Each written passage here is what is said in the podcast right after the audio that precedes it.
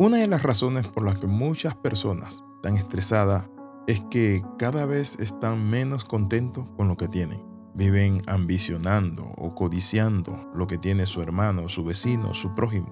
Y vivimos en un sentido de competencia. Cuando eso es lo que nos motiva para vivir, realmente no vivimos, sino que simplemente existimos. Bienvenido al devocional titulado Aprendiendo a Vivir. El apóstol San Pablo le decía a los filipenses en el capítulo 4, verso del 11 al 12, no que haya pasado necesidad alguna vez, porque he aprendido a estar contento con lo que tengo, sé vivir con casi nada o con todo lo necesario. He aprendido a tener abundancia como tener escasez. He aprendido el secreto de vivir en cualquier situación, sea con el estómago lleno o con el estómago vacío, con mucho o con poco, sé vivir. Sin embargo, la Biblia nos muestra muchas maneras en que nosotros podemos vivir de una forma ingrata, es decir, codiciando lo de otros, lamentándonos por la casa que tenemos, el carro, que este carro ya está pequeño, está viejo. Y en cierta ocasión estuve viendo a una persona que tenía un carrito viejo. Dice que le dijo, Dios, mira el carro que se estacionó a la par mía. Es un carro moderno, pero sin embargo mi carro es un carro viejo. Señor, ¿por qué no me das uno nuevo?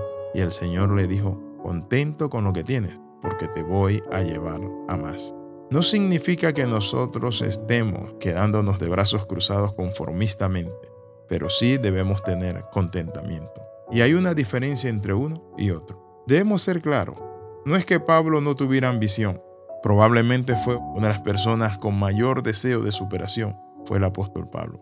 Él solo y sin ayuda llevó el Evangelio casi a todo el imperio romano, a las provincias de Galacia, Efesios, Colosa, todos esos lugares. Pero él había aprendido algo, y es la alegría de vivir. Tenemos que aprender a vivir. La ambición y la satisfacción no tienen nada que ver entre sí. Puedes tener ambos. El contentamiento no es pereza, complacencia, apatía o fatalismo. El contentamiento es disfrutar de lo que tienes ahora en lugar de esperar a que suceda algo más para que puedas ser feliz no significa que no quieras avanzar. Tampoco significa que no tengas meta. Simplemente significa que estás contento con lo que tienes. Por eso el apóstol Pablo dice que debemos estar contentos con lo que tenemos. Y él les decía a los hermanos, he aprendido a tener y a no tener. Eso no me quita el sueño. Hay personas que si tienen son felices. Y si en algún momento se le acaba el dinero, se amargan. Podemos ver a gente comprando, corriendo y afanándose por cosas materiales, olvidándose que más importante que el vestido es el cuerpo, más importante que el carro es la salud, y que más importante que el dinero es que tú tengas la paz con Dios. Y cuando tienes la paz con Dios, luego Él comienza a proveer todo lo que te hace falta conforme a sus riquezas en gloria. A veces pensamos que tener más nos hará feliz. Tener más me hará más importante. Tener más me hará más seguro. Ninguna de estas afirmaciones es cierta. Son todas estas cosas mentiras y nos impiden la paz duradera que anhelamos.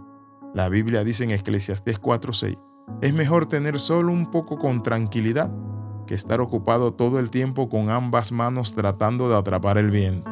La paz mental vence implacablemente cada vez más todo afán y ansiedad. Contento con lo que tenemos. ¿Cuáles son deseos que están en tu corazón?